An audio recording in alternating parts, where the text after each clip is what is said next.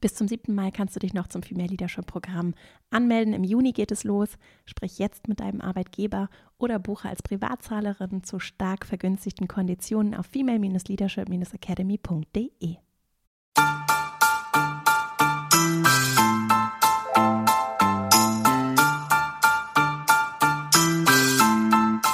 Hallo und herzlich willkommen zum Female Leadership Podcast. Mein Name ist Vera Strauch und ich bin Host hier im Podcast, in dem es darum geht, dass du deinen ganz eigenen Stil im Job und Leben findest und deinen Weg mutig und selbstbewusst gehst. In der heutigen Folge möchte ich gerne über Videokonferenzen sprechen und darüber, wie sie nochmal ganz anders erschöpfend sein können. Vielleicht kennst du das nämlich auch, dass so ein Tag in Videokonferenzen sehr, sehr anstrengend sein kann. Und ich habe mich neulich mit einer Freundin unterhalten und dann hat sie mir von einer Studie aus Stanford erzählt, die tatsächlich erwiesen, also bewiesen hat, dass Videokonferenzen nochmal ganz anders Kraft von uns brauchen und ganz anders ermüdend und erschöpfend sind, als persönliche Treffen zum Beispiel sind. Und das hat verschiedene Gründe. Ich habe heute mal die Ergebnisse dieser Studie und diese vier Gründe mitgebracht und auch Lösungen aus der Studie und Ideen, die ich auch habe, um das mit kleinen, einfachen Tricks zu verändern. Denn wenn wir uns bewusst sind, was das mit uns macht, auch psychologisch und warum es eben nicht das gleiche ist, ob ich mit den Menschen persönlich in einem Raum sitze oder ob ich in einer großen Videokonferenz alle mit Videos an stundenlang vom Bildschirm sitze. Wenn wir uns das bewusst machen, dann kann das dabei helfen, dass wir, glaube ich, diesen Arbeitsalltag, der zum Teil ja sehr viele Vorteile hat, zum Teil aber auch sehr kräftezehrend ist und anstrengend sein kann, anders zu gestalten, auch aus der Führungsrolle heraus Umfelder zu gestalten, im digitalen Raum auch, die für uns noch angenehmer sind und einfach ein bisschen mehr Bewusstsein zu schaffen. Das ist ja eine neue Welt, die da entstanden ist und es hat für uns alle so schnell Einzug gehalten oder für viele auf jeden Fall Einzug gehalten, dass es auf einmal das neue Normal ist, dass wir ganz viel in Videokonferenzen machen und das hat ja auch sehr, sehr viele Vorteile und kann sehr sehr schön sein und hilfreich und gut fürs Klima, wenn wir nicht ständig zusammenkommen und in der Pandemiezeit auch gut für die Gesundheit. Insofern möchte ich das nicht schlecht reden, sondern einfach ein bisschen Inspiration liefern und dir ein paar Impulse mitgeben, wie du das vielleicht für dich nochmal weniger anstrengend und auch für dein Team nochmal weniger anstrengend gestalten kannst. Ich wünsche dir ganz viel Freude mit dieser Folge und dann legen wir gleich mal los. In dieser Studie von Jeremy Balinson, der der Director von dem Stanford Virtual Human Interaction Lab ist, also das sind da coole Dinge an so Elite-Universitäten, und der hat eine Studie veröffentlicht, in der er seine Ergebnisse teilt zu psychologischen Konsequenzen die stundenlanges Verbringen in Videokonferenzen mit sich bringen kann für uns als Menschen. So und es ist dann egal, in welcher Plattform du dich bewegst. Sie haben natürlich ein bisschen unterschiedliche technische Funktionalitäten. Im Kern ist es aber so: Wir sitzen vor einem Bildschirm und wir sehen ganz viele Gesichter, häufig wirklich auf einmal mehr als 10, 20 Gesichter und äh, sprechen so, treffen uns, aber auch vielleicht in kleineren Gruppen durchaus mit unseren KollegInnen oder mit anderen Menschen, mit denen wir vor allem im Arbeitskontext zusammenkommen, aber auch im Privaten natürlich. Und es hat nun sehr, sehr schnell Einzug gehalten. Mit der Pandemie ist super viel in Bewegung gekommen, was ja auch richtig viele Vorteile für den digitalen Fortschritt mit sich bringt und auch für uns persönlich viele Vorteile haben kann, für unser Klima Vorteile haben kann, für die Art und Weise vielleicht auch nochmal ganz anders gut zusammenarbeiten können, weil wir auch über Grenzen hinweg nicht das Haus verlassen müssen, um zusammenzukommen und gemeinsam zu arbeiten, so oder gemeinsam Dinge zu tun, uns zu treffen, auch im Privaten zu treffen. So, das ist super schön, ist ganz schnell gegangen. Und was ich jetzt spannend finde, ist, ist das, was jetzt so uns technisch auch geboten wird und was möglich ist, nicht einfach eins zu eins so zu verwenden, wie wir vielleicht auch im physischen Raum uns verhalten hätten.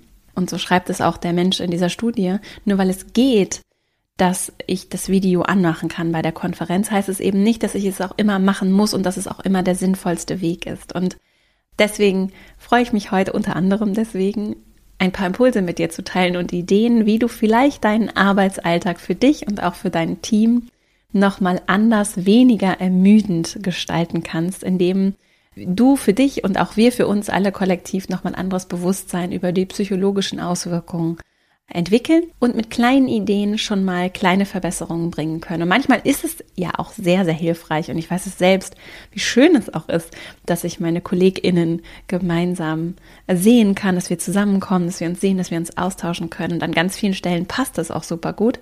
Nur manchmal kann es eben und auch gerade in dieser Länge und Dauer kann es eben auf Dauer sehr erschöpfend und anstrengend sein. Und das ist etwas, mit dem wir gerade auch in diesen Zeiten jetzt, die ja an sich auch kräftezehrend und anstrengend sind, sehr gut umgehen und auch einen Umgang für uns finden lernen können. Und das bringt mich auch zu meinem ersten Impuls, beziehungsweise zu dem ersten von den vier zentralen Erkenntnissen dieser Studie. Und zwar der intensive Augenkontakt mit vielen Personen gleichzeitig ist super anstrengend und nicht natürlich für uns. Und das finde ich so bezeichnend, weil es so ist, als wenn ich die ganze Zeit auf so einem Panel sitze oder auf einer Bühne stehe. Denn im normalen Setting, wenn ich mit einer Gruppe von Menschen im physischen Raum zusammenkomme, ist es ja nicht so, dass wir uns alle die ganze Zeit gegenseitig ansehen, sondern ich kann ja immer nur einer Sache meine Aufmerksamkeit schenken und dann ist es vielleicht so, dass wenn ich mal kurz was sage, mich alle angucken und dann sagt jemand anderes was und dann gucken alle die Person an. Oder vielleicht unterteilen wir uns sogar in kleine Grüppchen oder die Menschen gucken auch gar nicht die ganze Zeit, gerade in so einer Besprechung, einander an, sondern sitzt auch mal jemand da und schreibt was auf oder guckt aus dem Fenster. Und gefühlt kann ich damit sehr resonieren, dass es sich ja ganz anders anfühlt, wenn ich zum Beispiel auf einer Bühne stehe und alle Augenpaare über den längeren Zeitraum auf mich gerichtet sind. Das ist ja an sich auch sehr anstrengend, unabhängig auch davon, was ich dann vortrage und wie ich das tue und dass das natürlich auch dazu kommt. Nur diese Tatsache, dass unser Gehirn damit normalerweise nicht konfrontiert wird, dass alle Augenpaare uns ansehen, weil ja alle auf den Bildschirm gucken und alle Gesichter auf uns gerichtet sind. Die müssen jetzt gar nicht unbedingt direkt in die Kamera und damit direkt mich angucken, sondern die Gesichter sind alle zu mir hingedreht. Und das ist sehr, sehr anstrengend. Und da gibt's schon eine ganz einfache Lösung, die auch empfohlen wird in der Studie. Und zwar, wenn du vor deinem Rechner sitzt, einfach das Fenster, in dem du die Videokonferenz geöffnet hast, nicht über den ganzen Bildschirm großziehen, sondern das erstmal viel kleiner machen und es vielleicht so in die Ecke schieben, so dass die Gesichter möglichst klein sind, schon das macht, was in der Wahrnehmung der Reize und der Verarbeitung der Bilder und dieser Köpfe, die dich angucken. Ich habe tatsächlich noch die Idee, dass ich zum Beispiel, es gibt es in vielen Konferenztools so, dass man sich auch nur den Sprecher anzeigen lassen kann. Und dann lasse ich mir dann nur die Person, die spricht, zeigen und entscheide mich dann ganz bewusst, wann ich mir das wie so ein Mosaik mit allen Köpfen anzeigen lassen möchte und wann ich vielleicht nur die sprechende Person ansehe oder vielleicht sogar auch ganz das Fenster ausblende und nur den Ton laufen lasse, obwohl meine Kamera an ist, dass ich dann trotzdem nicht die ganze Zeit mir die Gesichter ansehe, sondern vielleicht auch trotzdem aus dem Fenster gucke. Das hängt natürlich immer sehr von dem Format ab, an dem ich da virtuell teilnehme. Das zweite auch sich selbst, also nicht nur die anderen, sondern auch sich selbst die ganze Zeit in Echtzeit zu sehen, ist super ermüdend und sie beschreiben das in dieser Studie. Ich verlinke die natürlich übrigens auch in den Show Notes, das habe ich noch gar nicht gesagt. Sie beschreiben das so, als wenn jemand die ganze Zeit mit einem Spiegel hinter mir herläuft. Das ist eine ganz unnatürliche Situation. Also natürlich gehe ich vielleicht mal an der Fensterscheibe vorbei oder an einem Spiegel und sehe mich selbst. Es wird nur eine weitere Studie auch zitiert und zwar in dieser Studie besagt die, dass Menschen erwiesenermaßen kritischer mit sich selbst sind oder über sich selbst denken, wenn sie sich selbst sehen. Und das kostet Kraft und ist einfach extrem anstrengend. Und auch das kann ich aus meiner subjektiven Erfahrung total bestätigen und auch bestätigen, dass ich habe nämlich, nachdem ich diese Studie gelesen habe, für mich schon ein paar Sachen angepasst und anders getestet, dass es weniger anstrengend ist, wenn ich mein Bild einfach selbst nicht sehe. Und das kann ich ganz leicht in allen Tools, meine ich, einstellen, dass mein Bild komplett ausgeblendet wird oder wenigstens nur ganz klein gezeigt wird. Und das ist schon eine super einfache Lösung. Der dritte Impuls, Videokonferenzen reduzieren signifikant unsere Mobilität und das stimmt, das ist dir auch wahrscheinlich jetzt nicht neu. Das führt nur zu einem komplett anderen Verhalten wenn ich vor der Kamera sitze und an der Videokonferenz teilnehme, als wenn ich zum Beispiel ein Telefonat führe. Bei dem Telefonat merkst du, dass wahrscheinlich auch so die meisten Menschen auf jeden Fall stehen intuitiv auf oder bewegen sich oder spielen vielleicht auch irgendwie mit irgendwas auf dem Schreibtisch rum oder malen auf einem Zettel rum oder laufen durch die Wohnung oder beim Spazierengehen telefonieren sie. Also ich bin große Freundin des Telefonierens und wir haben das tatsächlich, versuchen das auf jeden Fall äh, jetzt auch in dieser Corona-Zeit immer mal wieder mehr auch einzuführen, bei uns im Team auf jeden Fall, dass wir vielleicht auch mal bei einem Spaziergang oder wenigstens so in einem Telefonat Dinge klären. Das geht natürlich nicht immer und es hat total große Vorteile, Gesichter zu sehen, auch Screens teilen zu können und gemeinsam an Dokumenten arbeiten zu können und Konzepten. Also es hat ganz viele Vorteile. Manche Sachen lassen sich aber auch ganz leicht im Telefonat erledigen und das Telefonat gibt uns die Möglichkeit, gerade wenn wir Kopfhörer haben, dass wir uns nochmal ganz anders frei bewegen können, was körperlich natürlich nochmal ganz andere Auswirkungen hat wir stehen vielleicht auch mal zwischendurch auf, tun wir ja in der physischen Besprechung auch. Also wenn ich in einem Meetingraum sitze, dann stehe ich vielleicht zwischendurch mal auf, schenke mir irgendwie Kaffee ein oder bewege mich durch den Raum, um das Fenster aufzumachen. Oder wir machen einfach viel mehr Pausen, weil wir vielleicht auch ein bisschen anders konditioniert sind. Das ist jetzt aber so meine Beobachtung aus meinem Alltag dass es in Besprechungen eher so ist, dass es selbstverständlich ist, dass wir vielleicht nach einer Stunde mal eine Pause machen, wenn wir einen längeren Termin haben oder einen Workshop oder so. Dass das aber sich in Videokonferenzen bei mir jetzt wahrgenommen, vielleicht ist es bei dir ähnlich, schon eher einschleicht, dass die Zeit auch so schnell vergeht und wir sehr konzentriert an der Sache arbeiten und dann durchaus auch mal mehr als eine Stunde verstreicht, ohne dass wir eine Pause gemacht haben die Idee, die auch in der Studie vorgeschlagen wird für das Thema Videokonferenzen nutzen, ist den Raum nochmal bewusster zu gestalten. Und das finde ich ist ein ganz wertvoller Punkt. Also gerade dann, wenn du vielleicht auch immer am selben Ort, meistens in deinem Büro, an deinem Schreibtisch zu Hause teilnimmst an Videokonferenzen, diesen Raum nochmal anders zu gestalten, also ganz bewusst mal zu gucken, wo ist die Kamera, was sieht man in dem Raum, wie kann ich mich vielleicht innerhalb dieses Raums, dadurch, dass die Kamera vielleicht nicht ganz nah an mir dran ist, sondern ein bisschen weiter eingestellt ist, bewegen, ohne dass ich quasi den Platz, also den virtuellen Platz verlasse. Also ich kann dann vielleicht leichter mal aufstehen im Stehen arbeiten, weil die Kamera so positioniert ist, dass ich trotzdem noch zu sehen bin. Oder was ich zum Beispiel auch kenne mit ganz vielen Menschen, mit denen ich Videokonferenzen führe, die stehen dann auf mit mir, haben dann ihr Mikrofon vielleicht aus, wenn sie selbst gerade nichts beitragen, gehen kurz in die Küche, machen sich einen Kaffee, bewegen sich auch mit dem Laptop dann durch die Wohnung. So, das hängt natürlich sehr davon ab, wie sehr möchte ich vielleicht auch meinen privaten Raum mit anderen teilen und zeigen und wie angemessen ist das in dem Setting.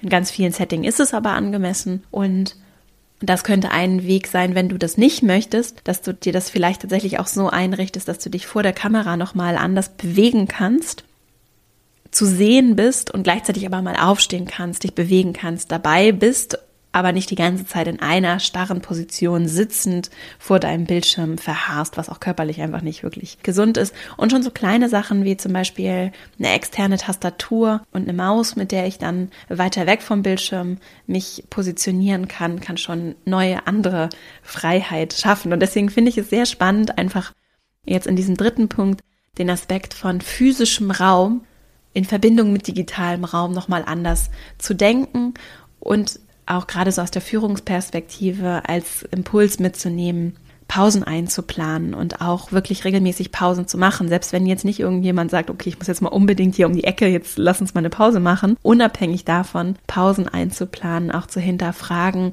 müssen wir stundenlang in Konferenzen sitzen oder lassen die sich vielleicht auch runterbrechen in kleinere Häppchen? Überhaupt vielleicht auch gemeinsam aufzustehen, dass wir uns einander auch dran erinnern, mal aufzustehen, das Fenster aufzumachen, aufzustehen, vielleicht eine kleine Stretching-Übung zu machen, uns zu bewegen und ruhig auch mal die Kamera-Timeouts einzuführen, in denen wir vielleicht uns weiterhin hören können, aber gar nicht unbedingt immer die Kamera dabei anhaben und so vielleicht auch kleine Pausen machen, in denen wir weiter miteinander sprechen aber uns dann zwischendurch temporär vielleicht auch in einem Pausenformat einfach nur erlauben, die Kameras kurz auszuschalten. Das bringt mich schon zum vierten und letzten Impuls, nämlich es ist eine kognitive Zusatzarbeit, nonverbal via Screen zu kommunizieren. Was heißt das? Anders als im physischen Raum braucht es im virtuellen Raum manchmal ganz anders auch übertrieben betonte Gesten, um so ein Feedback auch zu geben, was ich zum Beispiel auch ganz wichtig finde und auch interessant finde, manchmal in so ganz leere Gesichter zu gucken, wenn ich jetzt zum Beispiel etwas erzähle und ich bin in einem größeren Videokonferenzformat, dass wir ja alle Gesichter zur gleichen Zeit sehen ne? und dann einige auch ganz neutral gucken, ne? Oder auch einfach aus dem Fenster gucken oder irgendwas anderes machen oder über irgendwas anderes nachdenken. Und ich aber alle die ganze Zeit sehen kann, anders als auch zum Beispiel in der Besprechung. Und das führt dazu, dass mein Gehirn erstmal diese ganzen Gestik kennt, also die Gesichtsausdrücke auswerten möchte, verstehen möchte, warum guckt sie oder er jetzt so, was ist da los, was anstrengend ist, was aber auch anstrengend ist für die andere Seite, wenn die andere Seite eben nicht entspannt aus dem Fenster guckt, sondern vielleicht auch viel nickt und versucht auch aktiv zuzuhören zum Beispiel oder mal den Daumen hoch nimmt, um das eben zu unterstützen und auch, um auch anders teilzunehmen. Ja, und das ist natürlich ein schönes Zeichen und auch wichtig und wertvoll für die Person, die zuhört. Gleichzeitig ist es super anstrengend für beide Seiten. Ne? Es ist anstrengend, diese ganzen Gesichter auszuwerten, die ganzen Mimiken und Gestiken auszuwerten. Und es ist auch anstrengend, dass ich diese Gestiken intensiver mache oder vielleicht anders nochmal die ganze Zeit das Gefühl habe, Feedback geben zu müssen über den Bildschirm. Und das zu dechiffrieren und zu senden, kostet einfach Kraft. Und auch wenn es natürlich nur kleine Dinge sind, in der Summe der Zeit, die wir da verbringen vom Bildschirm und auch unabhängig davon, einfach in der Intensität, die wir da erleben, dann über längere Zeiträume, ist das anstrengend. Und es ist nicht tödlich, es ist auch nicht schlimm, das eine Zeit lang zu machen. Nur es erklärt, warum wir vielleicht einfach grundsätzlich viel erschöpfter sind. Und deswegen auch da die Lösung, vielleicht wirklich über Audio-Only-Formate nachzudenken und wirklich kritisch auch zu überlegen, auch aus der Führungsperspektive finde ich es wichtig, auch wenn es so um Digital Leadership oder sagen wir mal Remote-Führung geht, ne?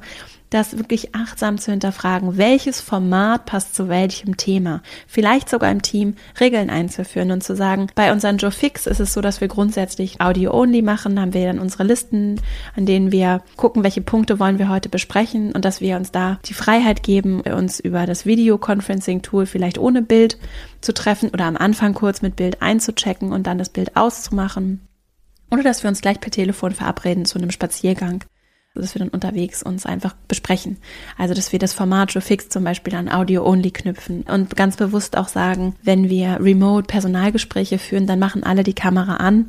Dann geht es darum, sich zu sehen, sich in die Augen blicken zu können. Und das nehmen wir dann auch gerne so in Kauf, ja, oder das wollen wir dann auch bewusst so gestalten. Also, nur weil Dinge gehen im digitalen Raum, müssen wir nicht immer das scheinbare Maximum, also alles an, nur weil es geht, heißt es nicht, dass es immer die beste Formatlösung ist für das, was wir brauchen. Und von den Bedürfnissen der Menschen her zu denken und zu kommen, ist sowieso ein wichtiges Führungs- und Kommunikationsthema. Und deswegen hoffe ich, dass du für dich hier vielleicht auch ein paar hilfreiche Impulse, Gedanken mitgenommen hast, um einfach nur im Kleinen mal diesen virtuellen Raum nochmal anders zu hinterfragen. Vor allem heute eben vor dem Hintergrund dessen, was uns so nochmal mehr ermüdet als das normale andere Leben, das wir in, in physischer Präsenz miteinander erleben und vor allem auch zusammen arbeiten. Ich fasse noch mal ganz kurz diese vier Impulse für dich zusammen. Als erstes, intensiver Augenkontakt mit allen Personen gleichzeitig ist anstrengend und unnatürlich und deswegen kann es hilfreich sein, alleine schon das Fenster ein bisschen kleiner zu machen und diese Gesichter nicht so groß die ganze Zeit zu sehen. Es fühlt sich für uns gefühlt an, als wenn wir auf der Bühne stehen und die ganze Zeit beobachtet werden. Und das kostet Kraft. Das ist für unser Gehirn sehr, sehr anstrengend. Auch anstrengend, zweiter Impuls, ist es, sich selbst die ganze Zeit in Echtzeit zu sehen und vielleicht auch dann zu gucken, oh, ich bin so faltig oder meine Haare sitzen nicht.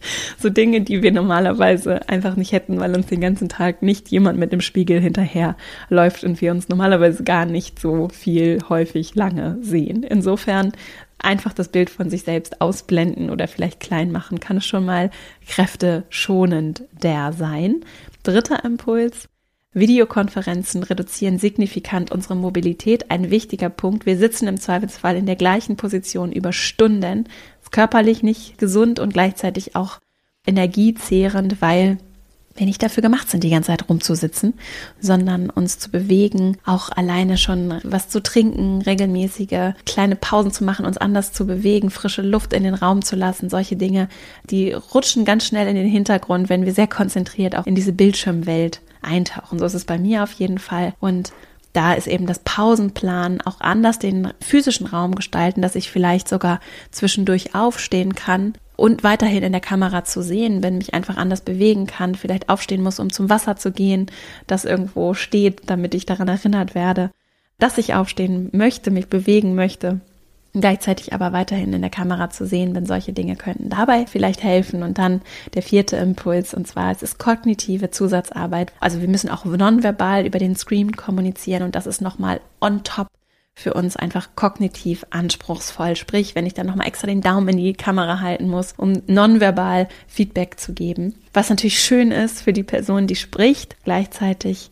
aber Kraft kosten kann, auch das zu dechiffrieren und so die ganze Zeit verstehen zu wollen, was denken die Menschen, die da sitzen vor der Kamera. Und da kann es vielleicht eine hilfreiche Lösung sein, regelmäßig wirklich in Audio-Only-Formaten zu denken und das gute alte Telefonat zu reaktivieren, auch im Privaten und sich vielleicht bei gewissen Besprechungen oder Austauschformaten wirklich im Sprechen zu finden, gemeinsam spazieren zu gehen und dabei zu telefonieren zum Beispiel. Und dann ist es unsere Aufgabe, dass wir Formate finden, die zu den Themen passen, zu dem passen, dass wir das Digitale an das anpassen, was wir brauchen und dabei hoffentlich berücksichtigen. Das wünsche ich mir auf jeden Fall für mich und das werden wir für uns auch nochmal anders hinterfragen und einfließen lassen im Team. So der Wunsch auf jeden Fall, dass wir da Modi operandi finden, also Umgangsform, ist jetzt nicht das richtige Wort, so eine Art und Weise, wie wir zusammenarbeiten, die gerade diese Ermüdungserscheinung nochmal anders ins Auge fasst und anders mit einbezieht. Ich verlinke dir die Studie, oder das ist auch eine Zusammenfassung der Studie, die sich ganz kurz und knackig in englischer Sprache lesen lässt, in den Shownotes hier zu dieser Folge und hoffe, dass du was für dich mitnehmen konntest. Ich wünsche dir eine richtig schöne Woche, hoffentlich jetzt etwas weniger müde und freue mich sehr, wenn wir uns nächste Woche hier wieder hören.